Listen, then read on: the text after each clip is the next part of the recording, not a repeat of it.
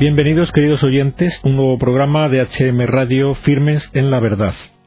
Como todas las semanas, procuramos estar con ustedes y traerles a un invitado que nos ayude en esta pretensión nuestra de reafirmarles en verdades necesarias y actualmente atacadas por nuestra cultura actual, en nuestro ambiente. Y para ello, esta semana contamos con un invitado que nos habla desde Madrid se trata, y ya le presento a todos ustedes, de don Ignacio García Juliá. Bienvenido a nuestro programa, don Ignacio. Oh, ¿Qué tal? Muy buenas tardes a todos. Muy buenas, muchas gracias por estar con nosotros. Don Ignacio García Juliá es director del Foro de la Familia. Esto quizás muchos de nuestros oyentes sepan lo que es, otros muchos no saben lo que es, y podemos comenzar por ahí, porque usted mm, diga a quienes no lo sepan, ¿qué es esto del Foro de la Familia que usted dirige? Muy bien, vamos a ver. El Foro de la Familia es una asociación de asociaciones, es decir, los miembros del foro son asociaciones todas relativas a familia, vida y educación. Son ahora mismo activas, hay unas 150 asociaciones, aunque nominales hay más de 5.000. Y eso nos da una representación aproximadamente de unos 4 millones de familias aproximadamente. Entonces el foro, ya le digo, como es una asociación de asociaciones, nosotros lo que estamos es coordinar las actuaciones en todo lo que tenga que ver con familia, vida, educación, para que realmente todos apuntemos en una misma dirección cuando hay que hacer una campaña, cuando hay que reivindicar algo, cuando hay que denunciar algo, que desafortunadamente son muchas las veces que tenemos que hacerlo, y en eso estamos día a día. Bueno, en primer lugar, ¿cómo surgió, si es que cree que puede tener interés para nuestros oyentes, cuáles fueron los motivos o el momento que decidió que surgiera este instrumento de ayuda a estos tres temas que nos ha recordado, familia, vida y educación, ¿no? Bien, pues mire, esto nació allá por julio del año 1999, en el que una serie de asociaciones familiares tuvieron la necesidad de tomar una postura común de, alguna manera organizarse para presentar un frente común, ya que cada una de ellas, lógicamente, tenía una fuerza, pero se pensaba que esa, esa sinergia, esa unión de todas, iba a tener mucha más voz. Y así se firmó un protocolo en un acto muy emotivo que se hizo en Santiago de Compostela, ya le digo, en julio del 99, y hubo un periodo de nacimiento, digamos, que fue del 99 hasta el 2001, más o menos, en el que se sentaron las bases, estatutos, en fin, se unaron voluntades. Y digamos que la andadura real, la andadura más efectiva del Foro Español de la Familia, surgió precisamente en marzo del 2001, es decir, que estamos cumpliendo ahora mismo 10 años. 10 años, muy bien.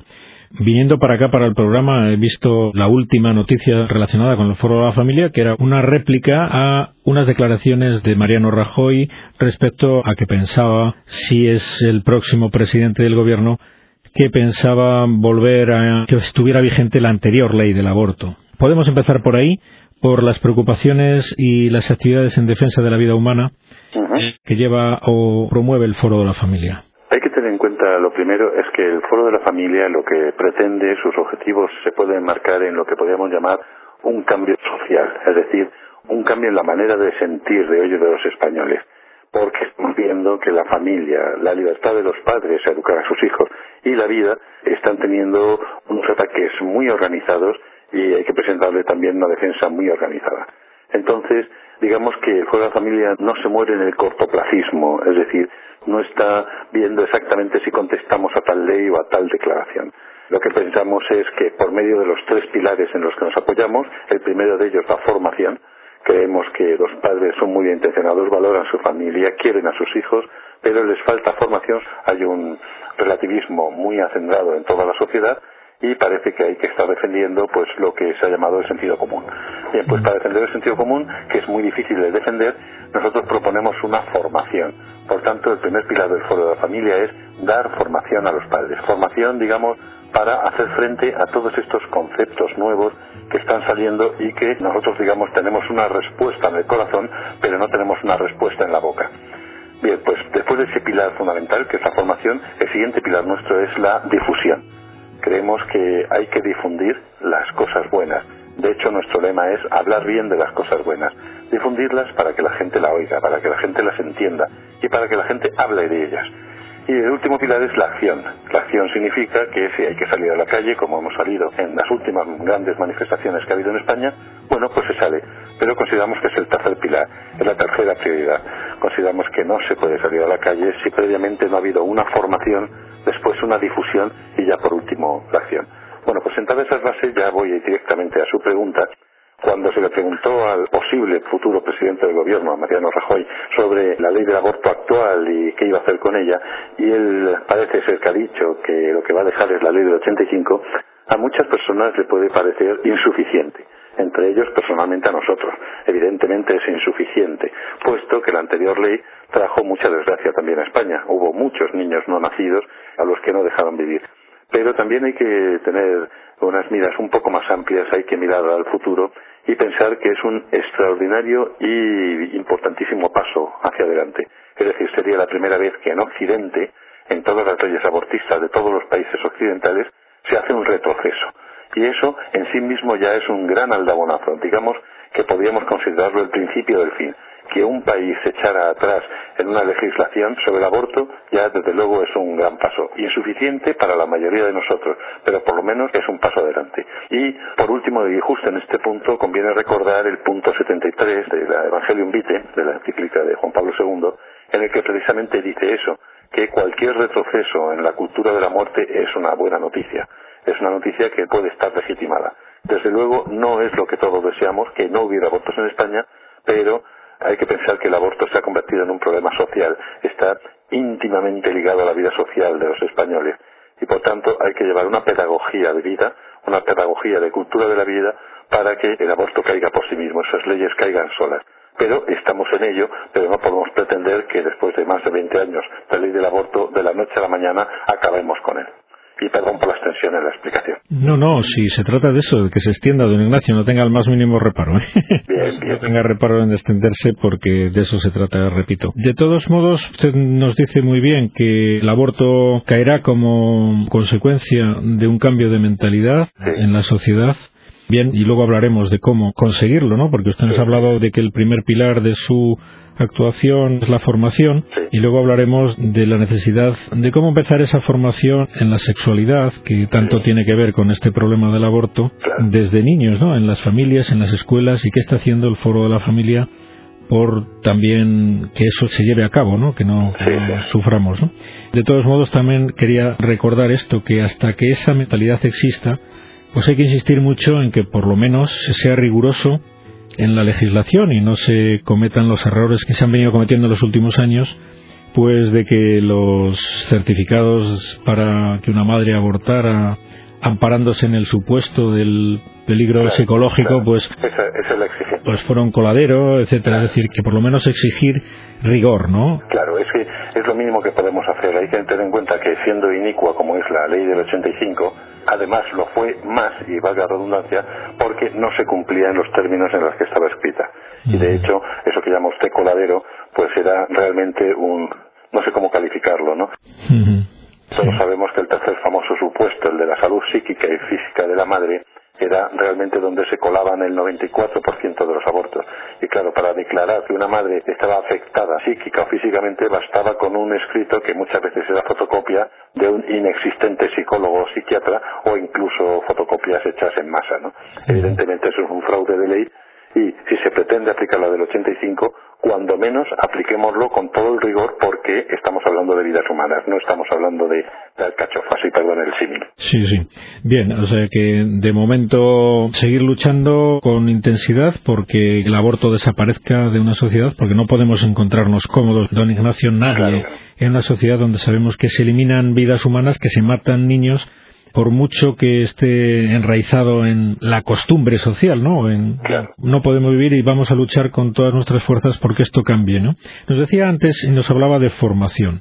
Y le recordaba yo el cómo hacer esta formación, qué iniciativas cree importantes de secundar y dónde queda la batalla de la formación. Ahora precisamente, hablando de los temas de vida, Precisamente el foro hace casi un año ha lanzado una campaña que se llama La sexualidad sí importa, sin ningún género de duda, y lo de género lo subrayamos, porque consideramos que la lacra del aborto realmente viene de una concepción muy errónea de lo que es la sexualidad humana.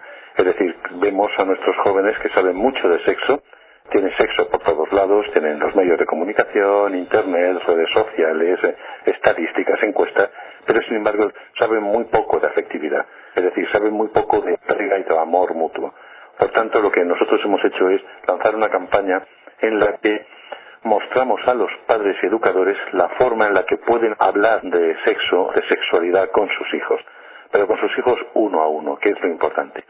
Entonces sabemos que los padres muchas veces se ven imposibilitados o bien por falta de formación, o bien por respetos humanos, o bien por presiones sociales, hablar de estos temas con sus hijos. Y claro, si a los hijos no los educa uno, pues los acaba educando otro. Y ese otro, pues ahora mismo son unas leyes que verdaderamente son execrables, ¿no? Por decirlo de alguna manera. Bien, pues esta campaña de sexualidad que ya digo va enfocada a padres educadores está pasando una serie de conferencias, unas conferencias muy bien diseñadas. Tardamos un grupo de cerca de siete ocho personas, unos tres meses en elaborarla, en el que damos los argumentos en el que pueden emplear a los padres para hablar de una sana sexualidad a sus hijos. Es decir, darle herramientas para combatir tanto error que se está difundiendo hoy entre los jóvenes y que hacen que no sean plenamente felices, que sean utilizados ¿no? los unos por los otros. Esta campaña de conferencias está teniendo muchísimo éxito. A fecha de hoy te hemos dado ya por toda España pues cerca de 180 y tantas conferencias que si tenemos en cuenta que no ha cumplido un año la campaña, pues salen a casi una conferencia cada dos días, ¿no? Con lo cual vamos difundiendo a todo aquello que nos quiera escuchar, pues que otra sexualidad es posible, hay una antropología posible que nosotros proponemos, no imponemos, como hace la ley, la reciente ley de ampliación del aborto, y proponemos una sana sexualidad en la que dé armas a los padres para hablar a sus hijos y para proponer una forma de ser felices que en ningún lado la encuentra. Ningún medio, ningún elemento de Internet o de redes sociales se está hablando de esta manera.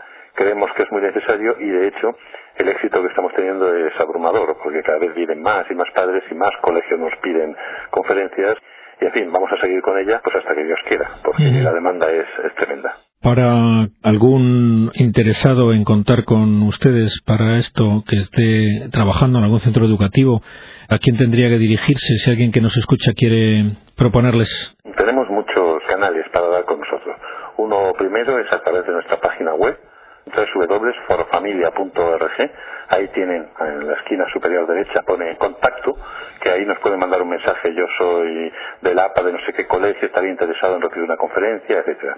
Luego hemos hecho una página web específica en el que damos todos los contenidos, explicamos la conferencia, dejamos los materiales, todas las charlas, que es www.adoctrinamientodegénero.org adoctrinamiento de género.org. Esa digamos que es la página principal de la campaña y también allí tienen formularios de contacto, tienen teléfonos, tienen todas las formas de dar con nosotros. Y por último, lógicamente, tanto dirección de correo electrónico, forofamilia, arroba forofamilia.org, una dirección de correo electrónico que abrimos minuto a minuto y contestamos todos los correos que nos envían, o bien el teléfono, ¿no? Un teléfono de Madrid que es el 915-105-140, que también lo atendemos, yo no diría que 24 horas del día porque de vez en cuando dormimos, pero está perfectamente atendido y vamos, llegamos a donde haya que llegar de toda la geografía española. El teléfono lo podemos repetir, ¿verdad? 915-105-140. 915-105. 140, ¿no? Pues muy bien, en todos esos sitios nuestros oyentes interesados en contar con su ayuda para esta labor pueden localizarles, ¿no? También a través de ese contacto en la página web nos surgen consultas, consultas de diversas naturalezas, ¿no? Nos han llegado consultas, por ejemplo, de padres que saben que sus hijos están teniendo una conducta no solo inapropiada, sino que le está haciendo daño nos están llegando consultas de jóvenes que se sienten de una manera utilizados o que no saben cómo llevar bien su sexualidad. Y consultas de colegios que no saben cómo organizar un taller con jóvenes. Todas esas consultas, si no las podemos contestar nosotros directamente, si tenemos un gran grupo de profesionales y de voluntarios y de colaboradores a los que derivamos la consulta y siempre, ya digo, contestamos. No dejamos a nadie sin una solución, aunque solo sea parcial, al problema que nos plantea. Perfecto, pues es eh, muy importante esto que está diciéndonos porque cualquiera puede recibir su ayuda a poco que se mueva y consiga dar con ustedes en uno de estos teléfonos o a través de las páginas web. Esto que ha dicho me parece muy importante, no sé si nos da tiempo a profundizar más en ello, el que los padres tienen que hablar con sus hijos de sexualidad. Bueno, yo soy padre de varios hijos y reconozco la gran dificultad que esto entraña, bueno, pues por miles de motivos, ¿no?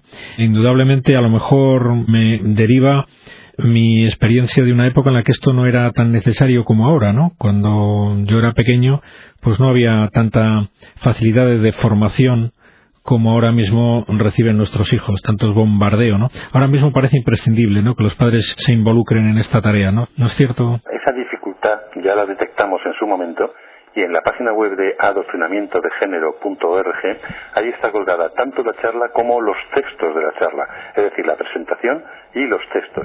De tal manera que cualquier padre individualmente se lo puede bajar e incluso verla con sus hijos.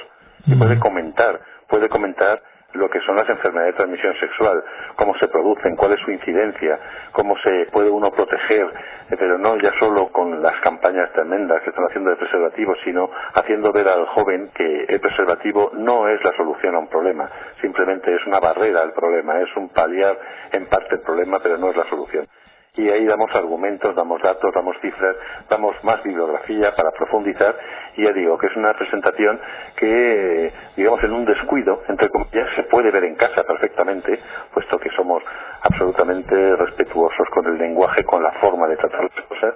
Y ya digo que va acompañada también de unos textos que uno puede leer para tener más cultura sobre el asunto y profundizar, para ir a las fuentes y profundizar sobre la manera de hablar, la forma de decir las cosas, cómo convencer a un joven que se cree ya convencido, con lo cual digamos que es una gran herramienta para un padre individual que quiera de alguna manera abordar con un hijo suyo, que siempre recomendamos que sea individualmente, nunca en grupo, siempre a los hijos hay que hablarles de estas cosas uno a uno, usted como padre lo sabrá, que cada uno de sus hijos es diferente, y a cada uno se le habla de una manera y cada uno entiende las cosas de una manera.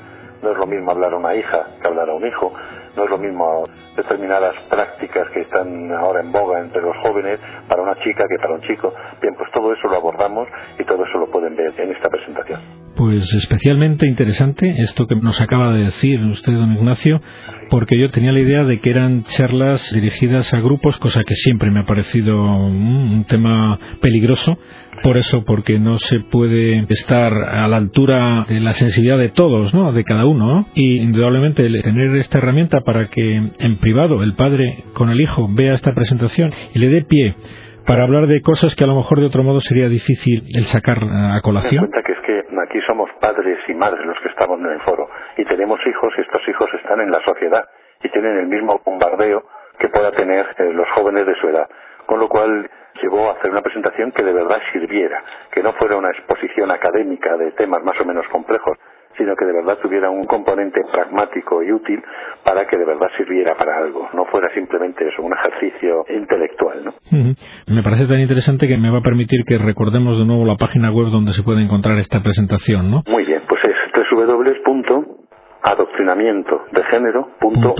ORG, perfecto. Tengo aquí a mi lado a Juan Manuel, un experto educador, que no quiero pisarle todo el programa y como nos queda poco, adelante Juan Manuel, pregunta a don Ignacio lo que consideres conveniente. Yo soy profesor de matemáticas jubilado, o sea que en contacto con alumnos de la ESO y de bachiller durante muchos años. Entonces las dificultades que yo también me alegro ahora, como José Luis, de haberlo escuchado a usted, para dirigirme a grupos de alumnos de 15, 16, 17 años, además en clases mixtas, como ha sido siempre, porque yo he sido funcionario en un instituto de esta ciudad. Y me ha alegrado muchísimo encontrarme con esto que usted me acaba de decir ahora, ¿no?